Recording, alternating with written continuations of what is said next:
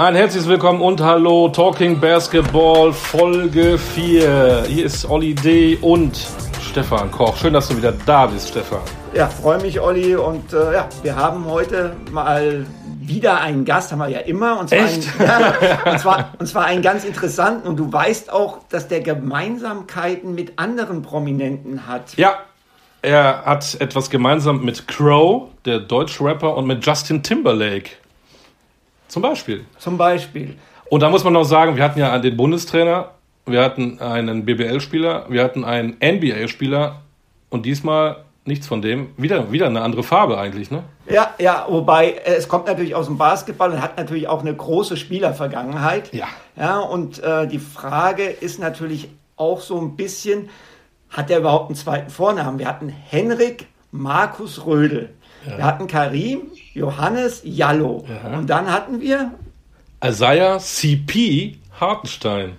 Und äh, jetzt müssen wir den heutigen Gast mal fragen, ohne dass er seinen ersten Vornamen nennt und verrät, wer hm. er ist. Hast du einen zweiten Vornamen? Ich habe sogar drei. Nein. Lass sie raus. Komm, die müssen wir jetzt wissen. Jetzt das ist ja schon hochprivat. die kennt kaum einer. Ähm, Babatunde, Bankole, Adebovale. Oha. Das sind die drei. Okay. Ob ich mir das merken kann für die Folge 5, das wage ich mal zu bezweifeln. Aber damit gibst du uns ja schon so ein bisschen äh, einen kleinen Hinweis. Ja, denn, klein. Denn, denn das klingt äh, so ein bisschen, ich würde sagen, nigerianisch. Ist das korrekt? Ja, genau, genau. Nicht so biblisch wie Johannes und Markus, ne? Nein. Ja. Aber ich kann dir jetzt nicht, hast du dir das gemerkt, Stefan? Ich, ich, ich, ich, ich habe ich, ich hab mir es nicht gemerkt und wir, wir müssen uns das auch, äh, auch, auch aufschreiben. So, auf jeden Fall. Ich, ich habe ich hab eine Sache, dass ich äh, natürlich in meinem Leben öfter mal gefragt wurde und habe dann irgendwann angefangen, den Leuten zu sagen, weil es mich dann auch irgendwann genervt hat, ein bisschen. Ähm, äh, ich sage ihn immer nur einmal.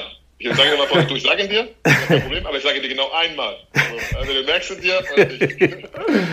Cool. Das Gute ist, wir können ja ganz oft den Podcast hören und irgendwann nach 57 Mal weiß auch der gute alte Stefan Koch dann, wie du dann heißt.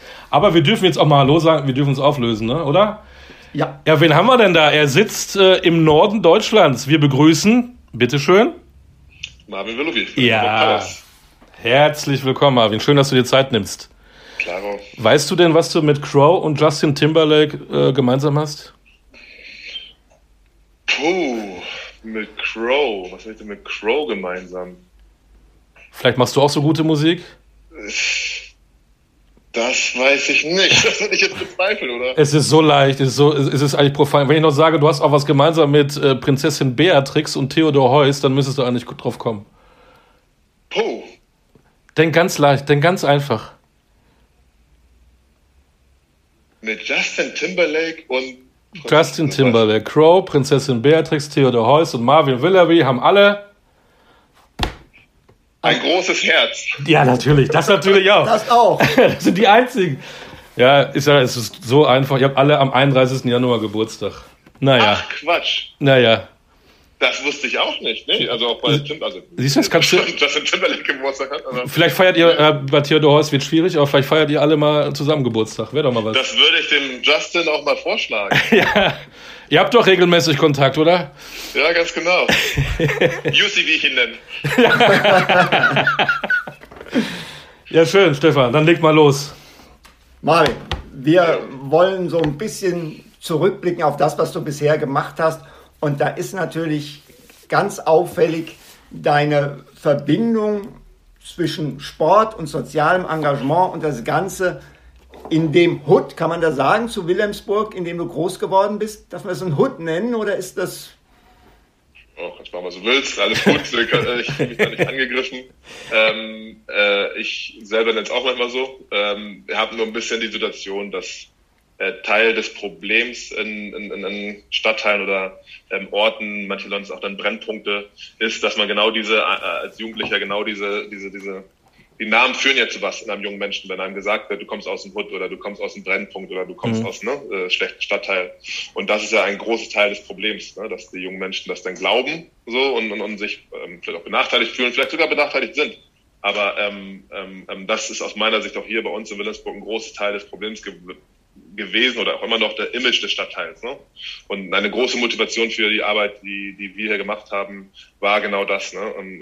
Das, das Image oder den, den, ja, doch das äußere Erscheinungsbild des Stadtteils aufzuwerten und am besten nicht dadurch aufzuwerten, dass hier ganz tolle Gebäude gebaut werden, weil das führt nur zu mehr höheren Mieten für alle, sondern durch etwas Immaterielles wie, wie eine Sportmannschaft, die da dann spielt und ähm, den Namen vielleicht so ein bisschen herausträgt und ja, dass ein 14-jähriger Willensburger jetzt irgendwie, wenn er nach äh, Blankenese kommt, ähm, ja, nicht die Reaktion kriegt, oh, du kommst aus dem Hood, sondern die Reaktion kriegt, ah, geil, das ist doch da, wo die Hamburg Tower spielen, die haben doch letztens die Bayern geschlagen, voll cool. So, also, dass er mit was Positivem äh, ähm, ähm, konfrontiert ist, dann das ändert eine ganze Menge bei Menschen. Kannst du denn äh, dem Basketballfan aus München, Schwabing oder München Bogenhausen so mit zwei Sätzen äh, erklären, was Wilhelmsburg ist? Wie, wie ist da die, das Erscheinungsbild? Also Wilhelmsburg ist, eine, ist, ist ein Stadtteil in Hamburg. Ähm, es ist äh, eine Insel, also der, es ist wirklich von der Elbe, die Elbe fließt ja durch Hamburg durch und es ist wirklich eine, eine, eine Insel mitten in der Stadt. Ähm, äh, es ist aber schon historisch so ein bisschen der Ort gewesen, wo die, die guten Hamburger das, was sie nicht im Stadtbild haben wollten, sozusagen ein bisschen hingeschoben haben. Natürlich dadurch, dass ein Wasser drumherum ist äh, und der große Hafen hier ist, ist viel ähm, Hafenindustrie da gewesen und, und, und, und ähm, ähm, viel, viele Menschen, die natürlich in dem Bereich gearbeitet haben. Und das waren in der Regel ja nicht die, die, die ähm, ähm das große Geld mit nach Hause gebracht haben, sondern die Leute, die hier haben wir die alte norddeutsche Affinerie, ähm, die dann ähm, Kupfer verarbeitet hat, etc. Da haben Tausende von Leuten gearbeitet und die standen natürlich mehr oder weniger am Fließband oder sehr viele davon. Ähm, ein Ort gewesen, wo viele Gastarbeiter in den 60er, 70er Jahren ähm, ähm, hingekommen sind, weil auch da, ne, das war jetzt von den Blankennesern vielleicht nicht so gewollt, dass die alle bei denen wohnen. Und dann entsteht durch Stadtentwicklung dann manchmal solche Situationen, dass es Stadtteile gibt, wo einfach viele Menschen leben, die, die ähm, ja, denen es halt, die nicht auf der Sonnenseite des Lebens stehen, mhm. sondern hart arbeiten oder sogar auch welche sind, die ähm, ähm, ähm, gar nicht so richtig gut klarkommen. Ähm, ähm, und dann können schnell Orte entstehen, wo dann auch, ne, also kann jetzt hier referieren stundenlang auf Schulbildung, alles mhm. wird ein Problem, wenn auf einmal in, in, ähm, ähm, oder eine Aufgabenstellung auf jeden Fall, wenn ähm, ja nur eine bestimmte Kaste in einem Ort lebt. Mhm. Ja, und dann wird ähm, ähm, kann ganz, ganz, ganz, ganz schnell gehen, dass das auch wirklich ein nicht so schöner Ort ist. Aber auf der anderen Seite ist Wilhelmsburg ein wunderschöner äh, Stadtteil, sehr, sehr grün, dadurch, dass ähm, ähm, wir halt eine Insel sind, ist ein sehr, sehr grüner Stadtteil. Man ist fast so ein bisschen, ja, nicht auf dem Dorf, aber also weg aus der Stadt, aus der Innenstadt irgendwie raus, obwohl man nur acht Minuten mit der S-Bahn S-Bahn von der Innenstadt weg ist. Mhm. Also hat auch eine sehr, sehr hohe Lebensqualität. Ich bin hier sehr, sehr gerne aufgewachsen, bin draußen vor der Tür aufgewachsen, also draußen spielen und zwar im Hood, aber nicht so im Sinne von nur Betonbauten, obwohl wir die auch haben und die Hochhäuser, sondern einfach sehr viel Wasser, ähm, Parks, äh, Rasen, ne, Grünanlagen, also sehr, sehr ähm, nah Naherholungsgebiet aus der Stadt sozusagen. Was hat sich da ähm, in deiner Jugend so geprägt? Wie war da so deine Jugend? Kannst du da ein bisschen was erzählen? Ja, also das hat mich geprägt. Ähm, ähm, Im Grunde genommen bin ich schon so ein bisschen in der Schublade, die man dann aus den, aus den, aus den Hip-Hop-Videos kennt, irgendwie, ne? Alleinerziehende Mutter und äh, bist äh, da auf der Straße und äh, ähm, es gibt nicht viele Leute, die so aussehen wie du, natürlich in den 70er, 80er Jahren. Äh, mhm. Weil mein Vater aus Nigeria ist, wie wir das schon gehört haben, meine Mutter Deutsche war, sah ich natürlich auch nicht so aus wie der typisch Deutsche.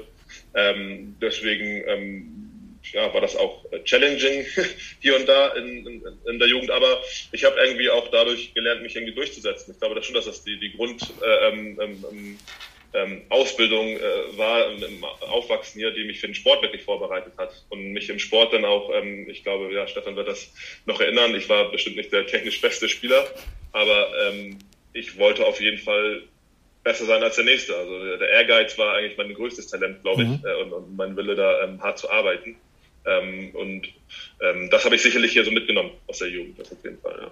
Also du sagst ja, der Ehrgeiz sei dein größtes Talent gewesen. Ich widerspreche ungern, aber ich fand, du warst auch wirklich ein sehr, sehr guter Athlet, Marvin. Aber zum Thema sportliche Ausbildung. Äh, du hast in der Jugend Schach gespielt und, Kampf und Kampfsport betrieben. Welche ja. dieser beiden Sportarten hat dir hinterher als Basketballprofi mehr geholfen? Beziehungsweise, also wenn du bei den Detroit Pistons gespielt hättest, würde ich jetzt sagen, Kampfsport hast du aber nicht. Äh, beziehungsweise, was hat dir Schach gebracht für Basketball und was hat dir deine Kampfsporterfahrung mitgegeben? Oh, sorry, jetzt habe ich ja gerade ein technisches. Hört ihr mich? Ja, alles gut. Ach, sorry, ich hatte ja gerade ein technisches Problem.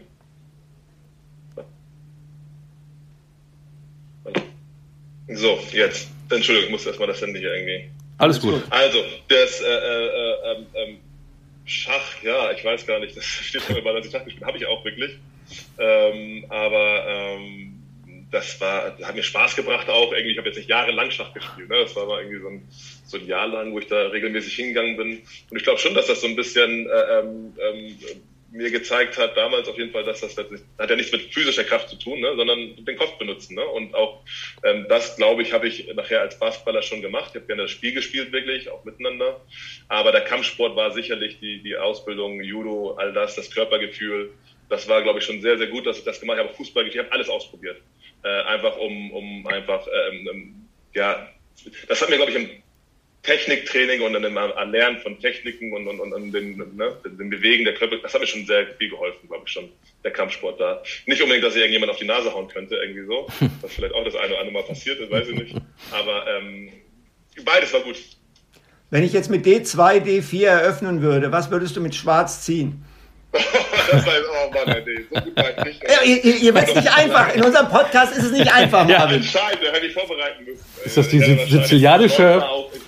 Was? Nee, also so, auch zu lange her. Ich muss auch ehrlich sagen, ich habe jetzt ich hab zwei Kinder und ähm, die sind sechs und sieben und im letzten Jahr im Urlaub ähm, habe ich dann mit denen das erste Mal wieder seit weiß ich wann, ich habe ewig nicht Schach gespielt, sondern mit denen äh, Schach gespielt und ich war überrascht, dass das mit so einem, einem Sechsjährigen dann funktioniert. Ne? Dass, dass der wirklich ganz schnell, die, die, Regeln sind ja wirklich sehr simpel, das ist ein kleines Kind, äh, das, aber äh, ähm, das war lustig, ja. Da habe ich im letzten Jahr wieder ein bisschen zurückgefunden. Ja. Aber interessant, dass Stefan mit D2, D4 rauskommt, weil normal alle mit E2 und E4 rauskommen. Ich spiele immer zuerst den Damenbauern. Das immer. ist die, die Licher-Eröffnung, oder Ach, wie ist das? Aber du hast, du hast alles ausprobiert. Wann, wann war, war denn der Moment, äh, wo du dann als, als Jugendlicher festgestellt hast, äh, Schach äh, an die Seite, Fußball an die Seite, Kampfsport an die Seite, ich, ich werde Basketballer? Ähm, relativ spät. Also ich habe, glaube ich, erst mit 14 richtig im Verein gespielt, 13, 14. Ich habe sehr, sehr spät, äh, Basketball ging bei mir sehr, sehr, also ich habe angefangen Basketball zu spielen, weil ein ähm, Lehrer von uns, wie bei so vielen, glaube ich, ne, eine AG angeboten hat und meinte, ja, hier probier das mal aus. Und ich habe es eigentlich nur gemacht, weil mich sehr viele Leute genervt, ich war sehr früh sehr groß und mhm. mich immer genervt haben, spielst du Basketball und ich habe nie Basketball gespielt. Dann habe ich gedacht, okay, dann probierst du halt mal aus, dann machst du es halt mal, haben wir eine AG gespielt, sind im selben Jahr sind in der Schulmeisterschaft irgendwie Hamburger Meister geworden und dort wurde ich aus dem Nachbarstadtteil von einer Trainerin angesprochen. Und ähm, wir hatten ja vorhin schon das Thema Wilhelmsburg. Ähm, ich war nicht so bereit dazu, überhaupt den Stadtteil nebenan zu gehen, weil ähm, ja, wir waren schon sehr für uns hier und sind auch nicht viel für die Tür gegangen. Und das hat wirklich, war wirklich wichtig, dass die Trainerin äh, uns da gesichtet hat und uns dann gesagt hat, hey komm, wir treffen uns am Dienstag um 17 Uhr dort am Bahnhof, da hole ich euch ab und dann gehe ich mit euch zum Training rüber in die Halle mit denen. Obwohl wir so große Jungs waren, war das echt wichtig. Und das habe ich gemacht. Habe im Verein angefangen zu spielen. Bin beim Sichtungsturnier in Hamburg, ist so, ne, wo die Klassen eingeteilt werden, von der Hamburger Auswahl schon gesichtet worden. Ähm, und bin im ein Jahr später, schon beim Sommercamp der Nationalmannschaft für zwei Jahre Ältere, also mit dem Jahren 76er und 77er eingeladen worden. Habe also, gar nicht, dass ich so toll bin, aber ich habe so schnell so viel Erfolg gehabt oder so viel Bestätigung gekriegt von dem Basketball, obwohl ich noch gar nichts konnte, aber wie Stefan sagt, wahrscheinlich aufgrund der Athletik und der Größe dann irgendwie, ja, also der Talentsichtung, ne, irgendwie, ähm, habe ich da aber so viel Bestätigung gekriegt und so tolle Sachen gesehen, dass ich dann da, dabei geblieben bin, dass mich dann sofort so gecatcht hat und ich gesagt habe, okay, ich bin gut anscheinend irgendwie, dann muss ich das jetzt irgendwie weitermachen. Also war dann ähm, sehr schnell, ähm, ja, wirklich infiziert. Das wollte wollt ich gerade sagen. Du hast viel ausprobiert und auf einmal Basketball hast du dann auch ausprobiert. Das muss ja irgendwie was gegeben haben, wo du dann gemerkt hast, äh, vielleicht die Bestätigung äh, nach ein, zwei, drei Wochen, nach ein, zwei, drei Monaten, hey, das ist jetzt tatsächlich auch mal ein Sport.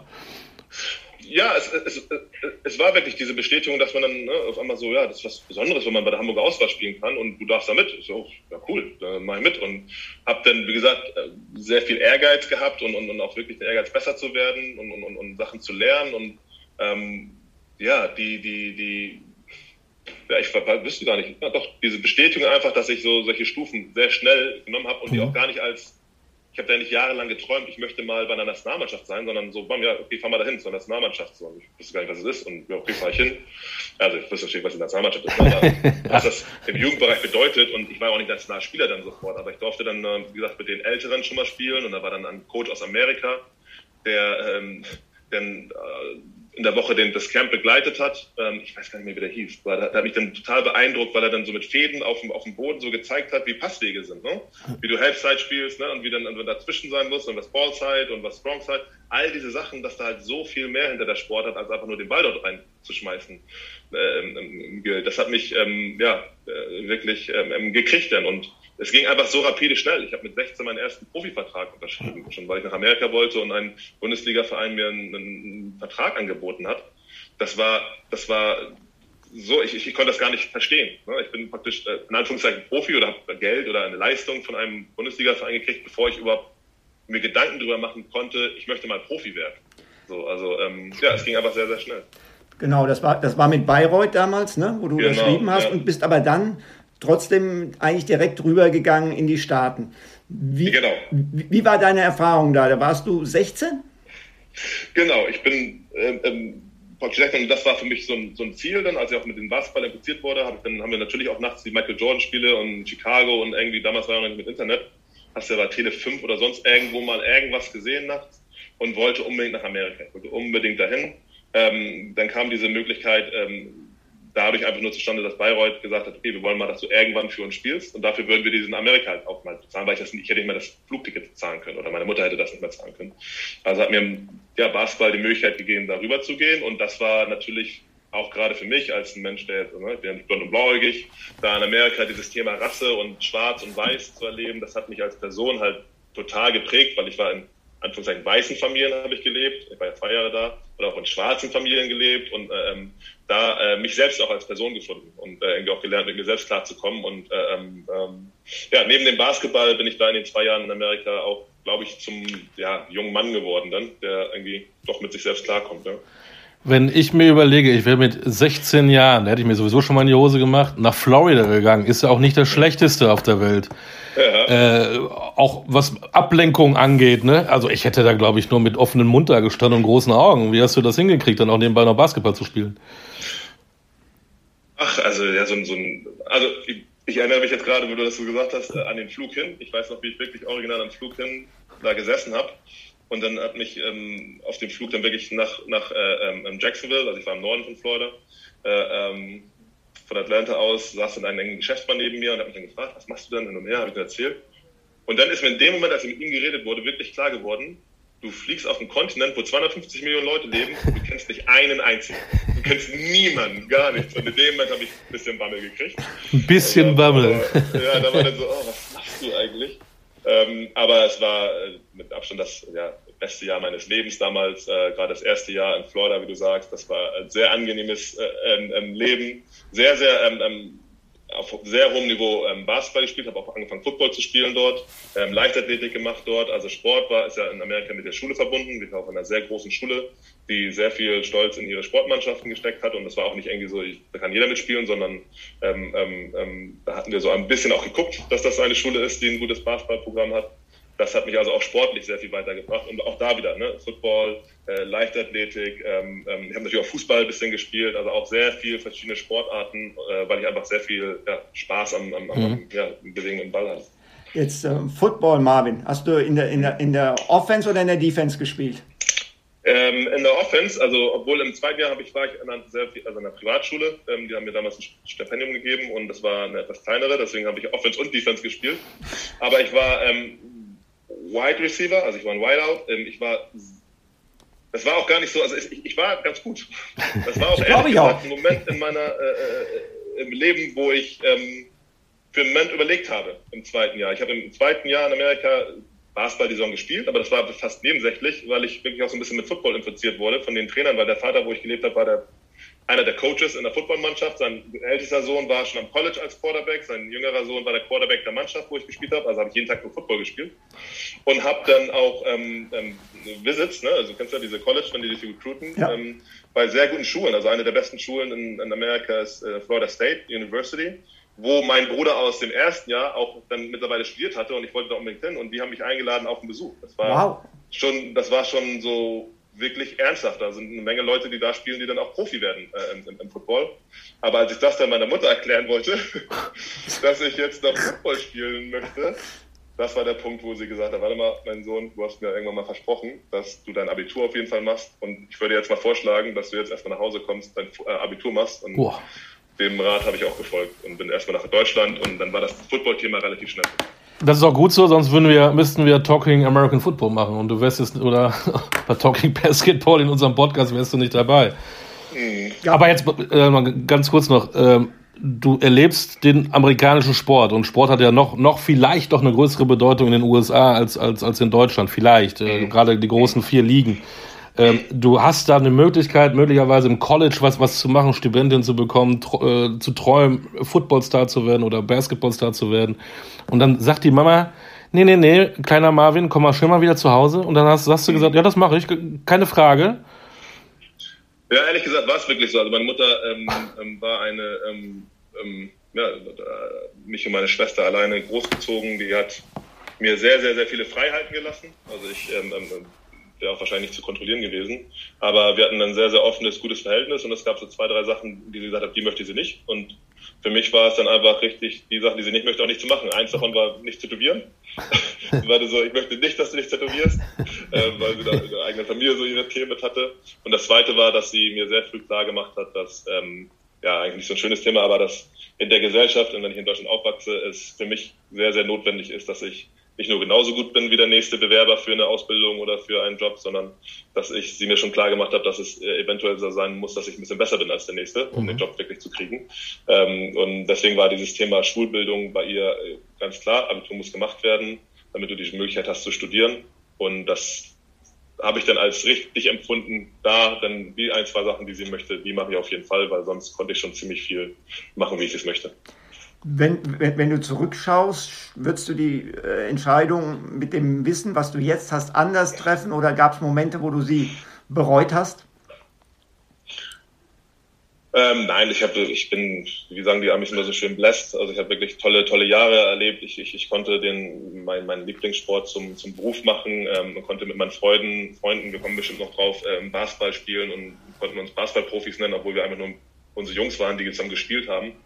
Ähm, ich bin da wirklich, äh, glaube, habe die richtigen Entscheidungen getroffen. Ähm, es gab so eine Zeit am Anfang von das erste Jahr, weil ich dann ja nach Deutschland gegangen bin, um das Abitur und natürlich habe ich es gemacht, aber ich war natürlich im halben Gedanken immer noch in Amerika und dachte, ich gehe vielleicht auch wieder zurück und spiele dann am College und auch in meiner Zeit als in Jugendnationalmannschaft oder ähm, ähm, ja, also im, im DBB in den Jugendmannschaften gespielt habe, war das schon ein Thema für mich so, gehe ich doch wieder vielleicht zurück oder wähle ich den Weg, hier Profi zu werden, so ist, ähm, ähm, wie noch heute haben ja Jungs diese, stehen vor dieser Wahl und ähm, irgendwie wäre es auch toll gewesen, das College-Ding zu erleben irgendwie, aber ähm, wie gesagt, wir kommen vielleicht auch gleich drauf, in Würzburg, die Zeit war für mich ja praktisch wie am College, so, weil wir mit unseren Freunden fast gleich Alter alle äh, zusammen Basketball gespielt haben und, und, und, und, und, und ja, wirklich eine tolle Zeit gehabt haben. Deswegen, nee, bereuen tue ich es auf keinen Fall. Welche Leistungskurse hast du und welche Abi-Note am Ende? Also ich hatte ähm, Englisch natürlich hey. Englisch, Biologie, ähm, Philosophie und natürlich Sport. Okay, und? Und ja, jetzt kommt es drauf an. Also meine Abschluss, also meine offizielle, das werden jetzt einige lachen, die mich kennen, ist 1,0. 1,0 Abi.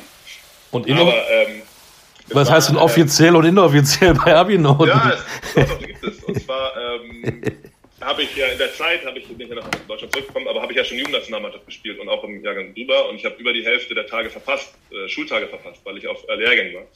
Und wenn du ähm, praktisch ne, den Arm brichst oder so oder bestimmte Zeit dein, dein Abitur nicht dabei sein kannst, dann kriegst du 0,1 Prozent, 0,2 Punkte, kannst Verbesserung. Und ich hätte die, Maxi, hätte die maximale Verbesserung kriegen können, wenn ich mich jetzt irgendwann mal auf einen Nummer ne, Fach äh, beworben hätte an der Uni. Und das wären 1,5 Punkte. Und jetzt kannst du dir ausrechnen, wie viel 1,0 plus 1,5 ist. Das war dann meine eigentliche Note. Aber 1,0 wäre für mich die Note gewesen, wenn ich wirklich es drauf hatte ankommen lassen wollen. Deswegen hört sich besser an 1,0. Ja, ja, absolut. Das, das, das, hört sich, das hört sich sehr stark an. Jetzt, hat, jetzt, jetzt hast du Würzburg ja schon erwähnt. Ich meine, ihr wart ja da, du sagst selbst, ne, du Jahrgang 78, Dirk Jahrgang 78, äh, Robse Jahrgang 77, Desmond Jahrgang 79. Ihr vier seid ja so das, das Sinnbild äh, dieser Zeit. Was, was hat dir das an Kameradschaft, an Freundschaft gegeben über die Zeit hinaus jetzt auch erstmal. Ich glaube, ihr seid ja heute alle noch irgendwie miteinander in Kontakt, oder?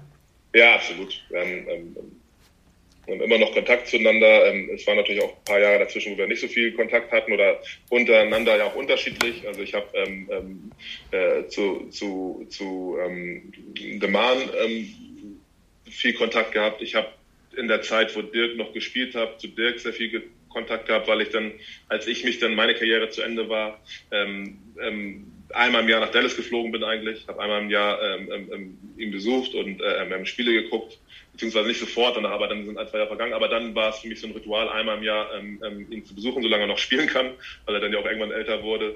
Ähm, ähm, Drops habe ich dann nicht so viel Kontakt gehabt in der Zeit, da haben wir, wenn überhaupt, alle ein paar Jahre mal über Ecken wieder miteinander zu tun gehabt. Und alle zusammen haben wir uns tatsächlich erst jetzt, ähm, ja, viel Negatives durch die Covid-Zeit passiert, aber das war auch eine coole Sache. Ähm, vom Jahr ungefähr, als es mit dem ganzen Covid losging und, und verschiedene Sachen, da haben wir zusammen eine Sache gemacht, da haben wir ähm, Uno gespielt, online. Online ganz, Uno. Ganz witzige Sache. Ja, für einen guten Zweck sozusagen. Äh, ähm, ging es dann darum, ne, was kann man alles machen und Online-Gaming und ich bin ja überhaupt kein Gamer. Ähm, dann meinten die, ja, was willst du denn mal machen? Ich so, ja, okay, Uno kann ich spielen. Man sagt, okay, Uno können wir online spielen und dann überleg doch mal mit wem. Und dann haben wir, habe ich die Jungs gefragt, ob sie da Bock drauf haben und das war, wie gesagt, für einen guten Zweck. Ähm, und das UNO-Spiel selbst war lustig. Da haben wir eineinhalb Stunden das gemacht online, Leute konnten zugucken. Aber danach auf der Air haben wir dann da noch irgendwie, ich weiß nicht wie lange gesessen und in alten Zeiten geschwelgt und waren, waren alle so ein bisschen emotional, dass wir, dass wir ähm, uns alle jetzt da so wiedersehen. Ne? Und äh, ähm, ähm, nein, nein, da ist immer noch eine enge Bindung. Auch seitdem haben wir wieder, wieder alle ein bisschen mehr untereinander auch Kontakt. Ähm, das war unvergessliche Zeit. Selbst, glaube ich, äh, nee, weiß ich, für jemand wie Dirk, der ja noch ganz andere Sachen erlebt hat, ist das trotzdem der Anfang gewesen. Ne? Für uns alle war das der Anfang. Ja. Ähm, du sagst unvergessliche Zeit. Was legendär gewesen sein muss in dieser Zeit, war Rudern mit Hodge. Ähm, erzähl uns mal, wie das ablief.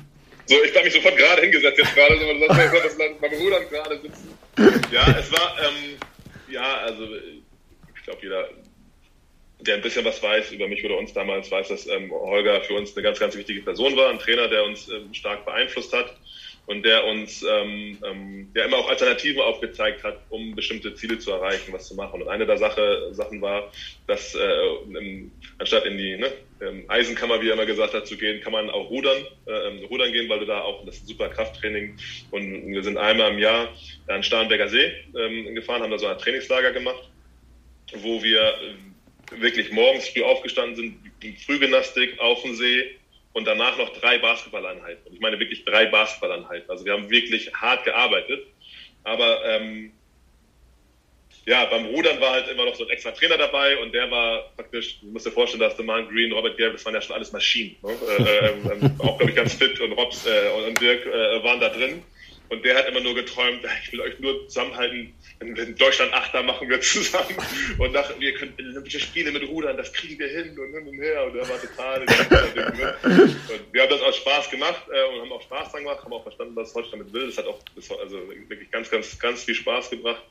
Ähm, aber wirklich Rudern äh, äh wollten wir dann nicht äh, ähm, zu unserem Beruf machen. Aber diese Camps äh, ähm, oder diese ja, Trainingslager, wie sie genannt haben, ähm, die waren sehr, sehr bemerkenswert. Auch mit Hodge, weil der halt wieder wie er ist, also Holger, wir durften auch da machen, was wir wollen. Die einzige Regel war halt, okay, morgen früh um halb acht sind wir auf dem See. Und natürlich in der Nähe von München hat man dann mal gedacht, wir waren ja auch jung und hatten viel Energie, ja komm, wir gehen mal los und her. Aber um halb acht auf dem See. Mit Schlafsack Leute reingeschmissen, weil, ey, es wird angetreten und das war die, die, die, der Teaching Point von ihm eigentlich so, ey, ihr könnt machen, was ihr wollt, ihr könnt euer Leben wegfeiern, wenn ihr wollt, aber am nächsten Tag wird um 8 Uhr da gestanden so und du kannst entweder ne, in den See kotzen, weil es dir so schlecht geht von gestern oder du kannst in der Lage sein, Leistung zu bringen. Ähm, das solltest du dir merken. Ne? Das ist euer, eure Entscheidung für die Zukunft. Also hat ähm, sehr viel Spaß gebracht und ist auch einiges hängen geblieben. Ist, ist das das Wichtigste, was du von Holger mitgenommen hast oder was hat er dir sonst noch vermittelt, was für dich jetzt heute als Mensch Marvin Willoughby und mhm. als Basketballfunktionär Marvin Willoughby ganz wichtig ist? Ähm, ja, das, das Wichtigste wahrscheinlich, oder so, so rum, er hat überhaupt gar nichts vermittelt. Denn darum geht es genau. Er sagt mir gar nicht, was ich machen soll und nichts machen soll, sondern wenn ich ihn eine Frage stelle oder sie eine Frage gestellt habe, dann kommt nicht eine Antwort, sondern dann kommt der Ort oder der Punkt oder das Buch oder die Sache, wo ich die Information kriege, die ich brauche, um die Frage zu beantworten. Denn es geht ihm ganz, ganz klar darum, dass du deinen Weg gehst. Auf jeden Fall dein Weg ist das dein Weg, ist nicht Dirks Weg, ist nicht Hodge, äh, Robses Weg, oder, sondern du musst deinen Weg finden und du musst, ne, du musst, es muss, muss aus dir kommen. Es geht nicht, dass ich dir sage, wie du was machen musst. Ähm, so wie seine Trainingseinstellung. Er hat mich auch bis heute nicht einmal in seinem Leben angerufen und gesagt, komm mal zum Training. Nicht einmal. Und das war am Anfang für mich sehr, sehr schwer, weil ich, ich, ich dachte, er will gar nicht, dass ich mit ihm trainiere. Ihm ging es aber darum, dass entweder du kommst oder du kommst nicht. Mhm. So, wenn du kommst, ich bin da. Egal wann du sagst, dann bin ich da.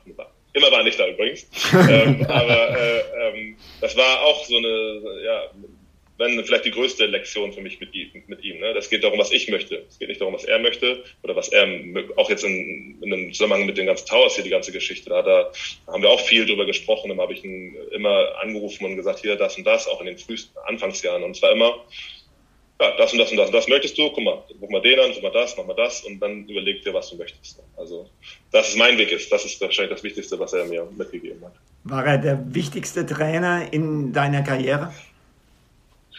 Ich weiß nicht, ob der wichtigste, vielleicht war die wichtigste Trainerin, die, die mich damals äh, ähm, aus Wilhelmsburg ähm, nach Harburg geholt hat. Mhm. Vielleicht war, war sie es. Ja. Er ist sicherlich derjenige, der mich als Person äh, und auch als Spieler absolut am meisten geprägt hat. Ich habe sehr, sehr viele andere Basketballtrainer äh, gehabt äh, in der Zeit, die, die, die im Basketballerischen mir auch ganz, ganz, ganz viel beigebracht haben. Aber den Marvin, so, den hat sicherlich Hodge am meisten geprägt, ja.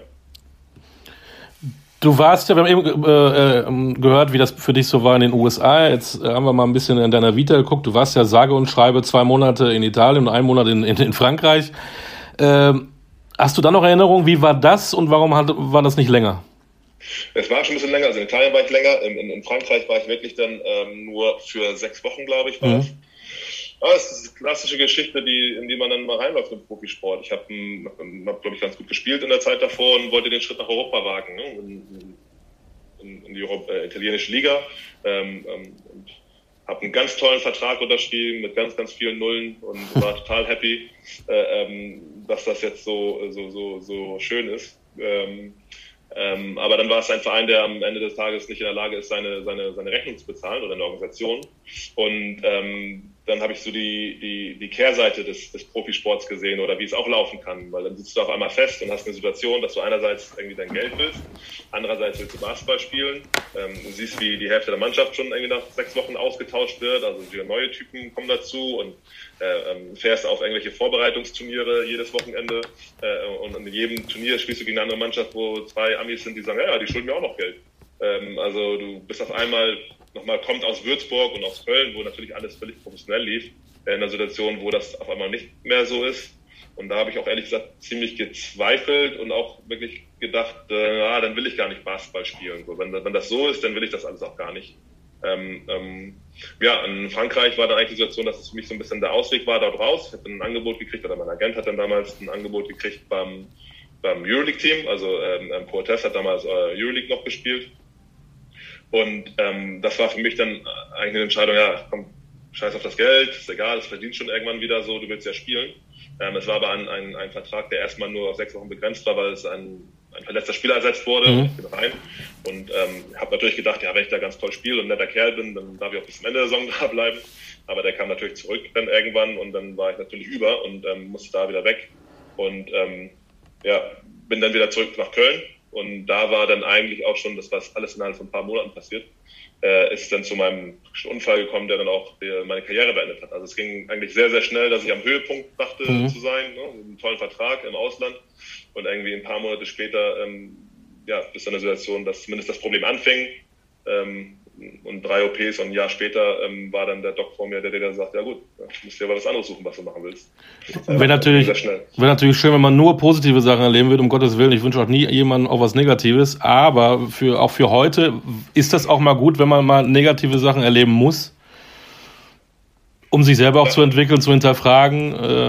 Ja, ja, also ich, ich, ich aus meiner Position, ich würde es mit Ja beantworten. Jeder habe ich auch schon ein paar Mal gesagt, negativen Erfahrungen steckt auch wieder eine Chance. Ne? Für mich war da ja auch eine, eine Chance drin, was anderes zu machen. Also ich würde nicht jetzt hier sitzen, wenn ich, ähm, ich gehe nicht davon aus auf jeden Fall, wenn ich normal bis, was ich, 32, 33 Basketball gespielt hätte, dann würde ich wahrscheinlich jetzt nicht hier sitzen in der Position und das machen, was ich mache, sondern die, ja, die Situation, dass ich auf einmal vorm Nichts stand und, oder nicht, ne, aber basketballerisch auf jeden Fall vorm Nichts stand und mir überlegen musste, was mache ich jetzt eigentlich mit meinem Leben oder mit meiner Zeit, ähm, hat mich halt äh, auch dazu gebracht, mir ne, neue Gedanken zu machen. Mhm. Und ähm, ähm, auch da bin ich im Endeffekt ganz froh drüber, ähm, wie es gelaufen ist.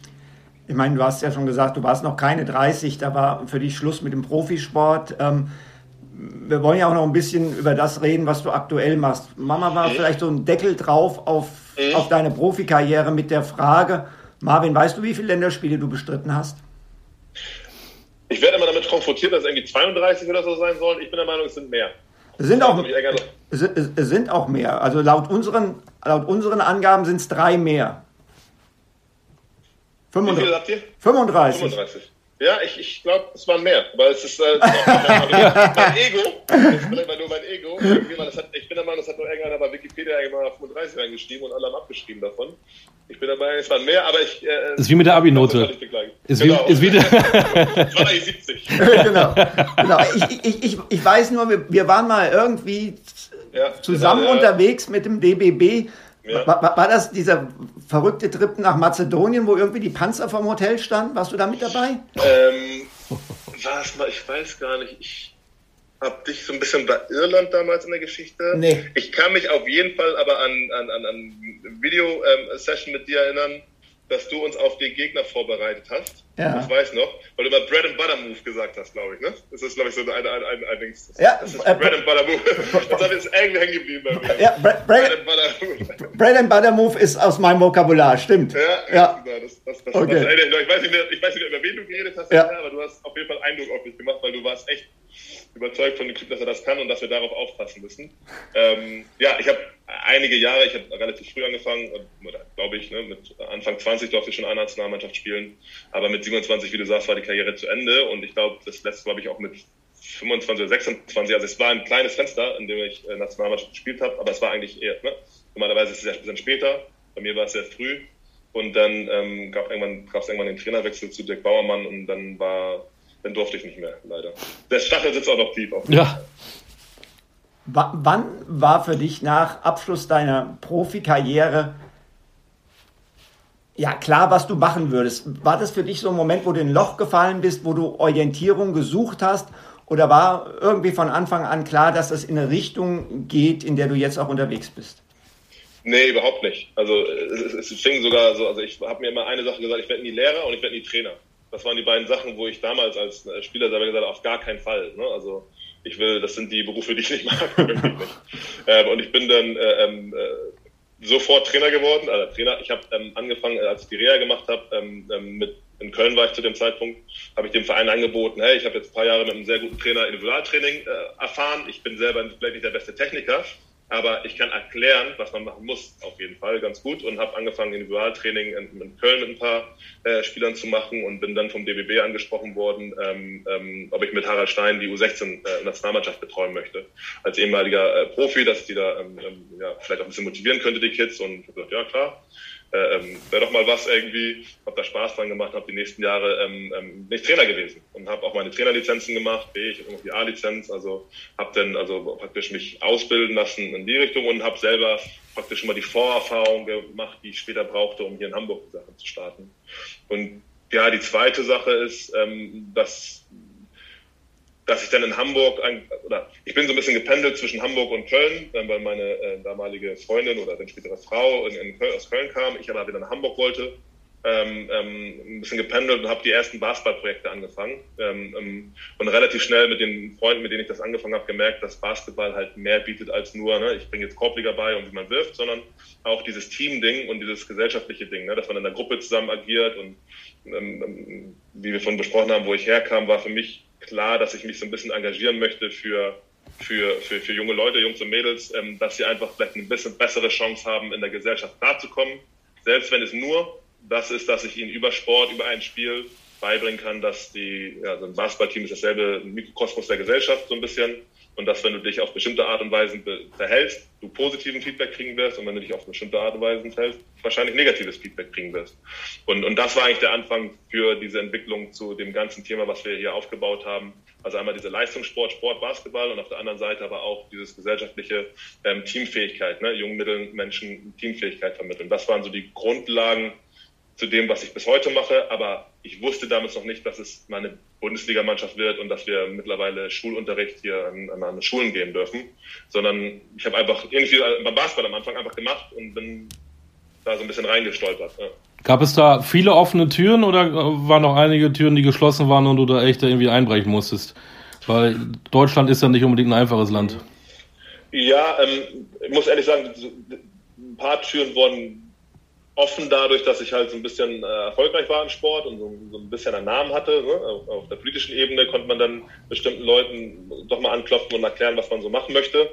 Ähm, ähm, das, was eigentlich die Tür, die eigentlich zu war, war so ein bisschen die Frage, dass wir, wir wollten immer Sozialarbeit, habe ich dann später gelernt, dass wir Sozialarbeit machen, Sozialarbeit oder Soziales mit, mit, mit Leistungssport verbinden wollten, mit was sehr Elitärem. Und es wurde immer gesagt, es geht nicht. Du kannst entweder was jetzt Leistungssport machen oder du machst Sozialarbeit. Du musst dich da entscheiden. Und, ähm, wir waren ein bisschen der Meinung, dass man doch beides gleichzeitig machen kann.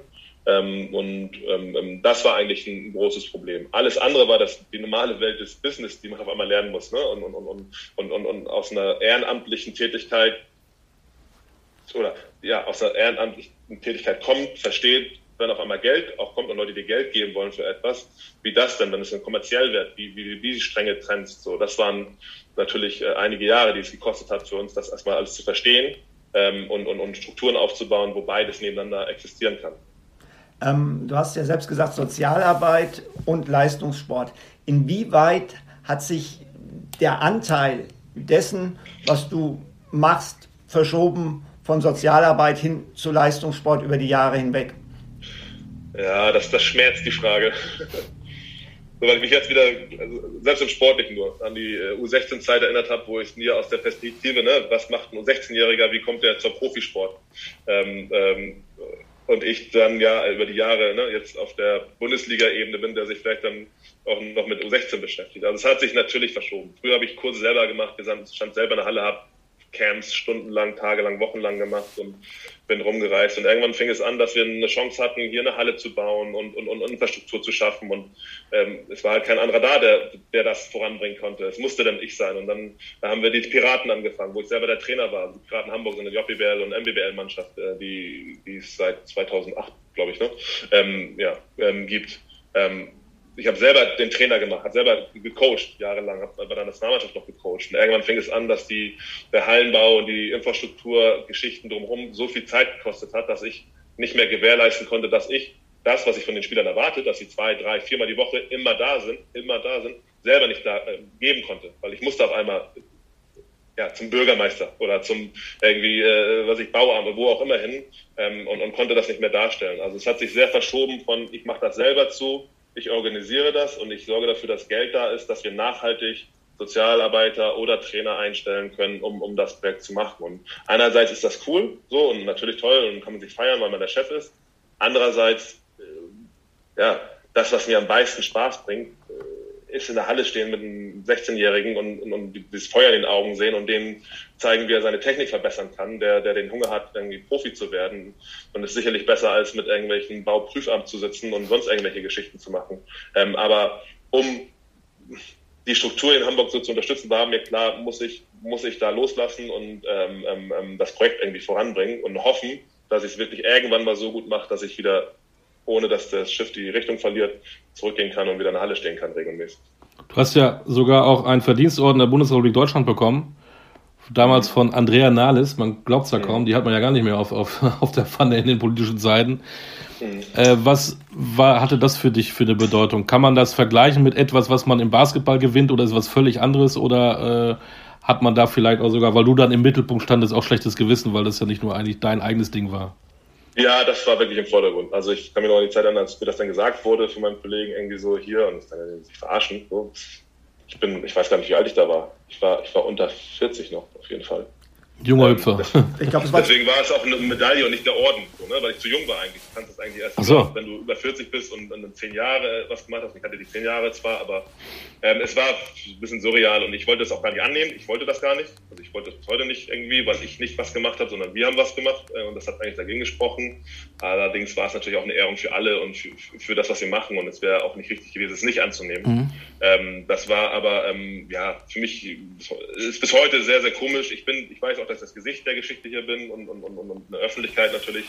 Aber ähm, ähm, gerade mit meinem Kollegen Jan Fischer, mit dem ich das vom ersten Tag an zusammen mache und auch mein Mitgesellschafter ähm, Tomislav, dass wie viel die arbeiten, damit wir das hier machen können und ich mich hier hinstellen kann und ein bisschen Welle machen kann. Das, das, ähm, das weiß ich halt und deswegen tut es immer so ein bisschen weh, wenn das so auf individuelle oder einzelne ne, Ehrung oder ich da dann sozusagen hingestellt werde, als wenn ich das irgendwie jahrelang alleine gemacht hätte. Das ist auf jeden Fall nicht so. Ähm, du hast gesagt, am meisten macht es dir Spaß, mit irgendwie einem 16-Jährigen in der Halle zu stehen, zu arbeiten, dass du selbst vor Ort bist und das Ding machen kannst. Jetzt ist es ja so, du hast selbst gesagt, jetzt hast du diese Zeit und diese Möglichkeiten nicht mehr. Warst du zu dieser Zeit, wo du selbst in der Halle stehen konntest, ein glücklicherer Mensch, als du es jetzt bist? Oh, jetzt kommen aber die harten Fragen. Na klar. Wie die 2, die 4, was antwortest du darauf mit Schwarz, ne? Beim Schach. Nein, ist das auch. Ja, genau. Ja, ja. es ist wirklich schwer zu sagen. Natürlich ähm, ähm, haben wir hier Erfolge gefeiert jetzt, ne? Auch in diesem Jahr, wie die Saison läuft. Das das ist ja schon, ne, also, das ist schon toll. Ähm, andererseits, es gab mal so einen berühmten Propheten, das war, war im 17. Jahrhundert, der hieß Biggie Smalls und der hat immer gesagt, more money, more problems oder more success, more problems. Ähm, ähm, es war schon simpler, als ich nur, eine, nur mit einer U16-Mannschaft durch Deutschland gefahren bin und wir irgendwie versucht haben, uns zu qualifizieren für die MBBL das, das Leben war schon simpler dann natürlich, es war einfacher ne? und, und, und man war so, so glücklich drüber. Ismet Akpina ist ein Spieler, der damals wirklich im ersten Jahr, in den ersten Jahren bei uns dabei ist, der ja sehr, sehr erfolgreich geworden ist. Und da zu sehen, wie, wie, wie der so sich entwickelt hat und, sein, und man gesehen hat, dieser Typ wird, der wird der Point Guard von der Nationalmannschaft, der wird das schaffen, so, der kann das wirklich äh, hinkriegen. Da weiß ich, dass mich das sehr, sehr glücklich gemacht hat, immer äh, die Jungs zu sehen. Ähm, ähm, jetzt bin ich auch sehr, sehr glücklich, aber habe sehr, sehr, sehr viel mehr Stress. Das ist vielleicht die richtige Antwort. Hast du dir denn, ja, du hast gesagt, du wolltest äh, eigentlich nicht Trainer werden, warst ja doch ein bisschen Trainer. Ähm, ja. Wie ist denn dein Leben, ich mag dieses Wort ja eigentlich nicht so typisch deutsch, als Funktionär? Du bist ja, glaube ich, nicht der Anzugsträger mit Krawatte und Aktenkoffer, du bist ja schon irgendwie auch anders, aber in dieser Welt der Funktionäre äh, muss man ja auch ein bisschen politisch sein, diplomatisch sein oder, oder kommst du da mit deiner, mit deiner Individualität, die du, die wir auch sehr schätzen, kommst du damit auch gut äh, durch den Alltag? Nein, ich glaube schon, ich komme gut durch den Alltag, weil ich, also unabhängig von dem, was ich mache, glaube ich schon ein Mensch bin, der, ähm, wenn er mit jemand anders zu tun hat, jetzt nicht unbedingt nur darauf guckt, was ist jetzt die Punkte, die nicht zu mir passen, sondern äh, es wird schon irgendwas geben, was auf was ich mich einlassen kann. Und ich hoffe auch, dass ich so weit aufgestellt bin, dass ich auch mit fast jeder Person irgendwie ein Thema finde, wo ich klarkomme. Natürlich gibt's, äh, ähm, gab es viele Momente, wo ich in Situationen war, gerade jetzt von der Geschäftswelt redest, wo ich mit Leuten im Raum saß, wo ich mich nicht wohlgefühlt habe und auch wusste, dass die nicht unbedingt so cool finden, dass ich jetzt da unbedingt sitze. Aber ähm, da bin ich dann auch wieder zu ehrgeizig, mich davon irgendwie vom Weg abbringen zu lassen. Das ist ja deren Problem irgendwie. Das ist ja nicht mein Problem. Das, da müssen die mit klarkommen, dann, wenn sie zu Hause sind. Ich, äh, ähm, ähm, ähm, ja, ich akzeptiere es, dass ich nicht jeden toll finde, mit dem ich in, äh, den ganzen Tag zu tun habe oder äh, bester Freund bin. Äh, ähm, ähm, aber das, was, was, was mich zufrieden oder glücklich oder was mich den Job, den ich hier habe jetzt, der hat viel damit zu tun, auch ein Team aufzubauen. Und ich habe wirklich ein ganz, ganz tolles Team von Leuten um mich rum, von Menschen, die mit mir zusammen hier arbeiten. Und da haben wir schon sehr darauf geachtet, dass das Menschen sind, die mit uns auch in dieser Gruppe sein wollen. Und ähm, deswegen, die meiste Zeit bin ich hier und deswegen bin ich, bin ich gut. Wenn man Erfolg hat, dann weckt man ja auch Begehrlichkeiten. Da kommt man ja vielleicht in so einen, in so einen Flow rein und man guckt vielleicht nicht mehr so links und rechts. Ähm, wie soll ich sagen, bist du da jemand, der auch offen ist für Angebote oder sagst du, nee, nee, nee, ich mache hier mein Ding erstmal und alles weiter interessiert mich nicht? Ja, also es ist natürlich in den letzten Jahren schon mal passiert, irgendwie, dass der eine oder andere mal gefragt hat, willst du nicht was anderes machen oder kannst du dir vorstellen, irgendwie das hier bei uns zu machen und her. Und das kam für mich natürlich nicht in Frage. Jetzt erstmal, ähm, es ist ja schon so, dass es hier nicht nicht nur mein Beruf ist, sondern ähm, aufgrund, wie ihr ja auch schon von angefangen habt, ich mache das hier zu Hause, wo ich herkomme. Ich, ich, die Arbeit, die ich leiste mit meinen Kollegen zusammen, ist, ist vielleicht ein bisschen mehr eine Berufung als ein Beruf. Ähm, ich sehe da auf jeden Fall schon ein bisschen mehr. Ich sehe es auch immer nicht als Arbeit, auch äh, damals als Spieler. Das kann hoffentlich Stefan noch. Also ich habe gerne trainiert, ich habe Training als Arbeit empfunden, sondern das wollte ich ja machen. Ne? Ich will mhm. dahin. Und auch die Arbeit, die ich jetzt mache, also nicht als Arbeit, ich muss zur Arbeit, sondern ich mache das gerne. Es ist viel und es stresst, weil es zu viel ist. Ähm, aber das ist halt meine Aufgabe, auch Sachen zu strukturieren. und zu organisieren und so hinzukriegen, dass auch ähm, man viele Sachen auch delegiert mittlerweile und abgibt. Und ähm, da ist, ähm, ich bin bestimmt nicht der beste BWLer, äh, der in der, auch nicht mal in der BWL jetzt hier rumläuft bei den äh, Vereinen. Aber ich glaube, ich bin ganz gut da drin, ähm, ja, mit Leuten in Gruppe zu arbeiten. Mhm. Ähm, Olli hat jetzt ja gerade gefragt, äh, ob für dich auch was anderes in Frage kommt. Logisch, äh, das Projekt ist eine Herzenssache. Ähm, reden wir mal über Spieler. Bei denen gibt es ja immer andere Möglichkeiten. Also zunächst mal hast du natürlich mit Pedro vor der Saison äh, eine Top-Entscheidung getroffen, was euren Headcoach betrifft. Ähm, jetzt habt ihr es geschafft, Mike Kotzer zu verlängern, was, wo ich erstmal Glückwunsch zu sage, weil ich finde, der spielt eine super Saison und äh, das war sicherlich nicht so einfach. Jetzt gibt es die Diskussion, was ist mit Cam Taylor, der auch ein super Jahr spielt? Äh, nicht nur du wächst Begehrlichkeiten, sondern auch dein spielendes Personal. Ähm, ja. Wie sieht's, wie sieht's da aus? Wie siehst du die Chancen bei Cam? Wie siehst du es insgesamt für die nächsten, sag ich mal, mittelfristig fünf Jahre Hamburg mhm. vielleicht auch als Halbfinalteam zu etablieren? Ja, also ähm, werde jetzt, wie du wahrscheinlich weißt, gar nicht auf einzelne Spieler eingehen. Ach komm. Aber, äh, ich habe aber nach einem einzelnen Spieler gefragt. Cameron Taylor, ich wiederhole den Namen. Wir sind zu dritt. Wir sind doch zu dritt. Nein, das, was ich ähm, was klar ist, erstmal so. Generell ist die Situation, dass wir hier was aufgebaut haben und aufgestiegen sind und jetzt eine gute Saison spielen und ähnlich wie, wie, wie vor zwei Jahren Kreilsheim, ne, extrem viel bessere Saison als Leute erwartet haben. Und das an sich ist schon ein Problem, weil das wird, es wird noch schwerer, das im nächsten Jahr, oder es wird schwierig, das im nächsten Jahr nur genauso gut zu machen. Vor allen Dingen, weil genau wie du sagst, die Begehrlichkeiten ja an den individuellen Personen geweckt werden, die, die wir, wir haben die Spieler nicht, weil wir sie so gut bezahlt haben wie kein anderer, sondern wir haben zum Glück eine gute Auswahl getroffen. Die, der Wert der Spieler wächst. Das heißt nicht, dass es gleichzeitig gerade in diesem Corona-Jahr, äh, das ist nämlich noch ein Thema, das ja nicht so ganz unbedeutend ist, wir in der Lage sind, einfach zu den Spielern zu sagen, naja, okay, dann willst du halt einfach das Doppelte, dann gebe ich dir einfach das Doppelte. Das ist nicht, nicht, äh, ähm, ähm, nicht möglich für Organisationen wie uns, die jetzt noch nicht auf dem Niveau sind, dass wir regelmäßig da oben sind und auch die Infrastruktur und auch die wirtschaftlichen Möglichkeiten zu haben, ein Top 4, wenn du das sagst, äh, Verein zu sein, sondern wir sind ein Team, das völlig overperformt. Und das im nächsten Jahr zu wiederholen, ist äh, das viel größere Kunststück als das, äh, kann man jetzt natürlich auch ganz sagen, als es einmal zu schaffen. Ähm, ähm, es ist sehr, sehr schwierig. Ich bin froh, dass das mit, mit, mit Mike jetzt so erstmal geklappt hat.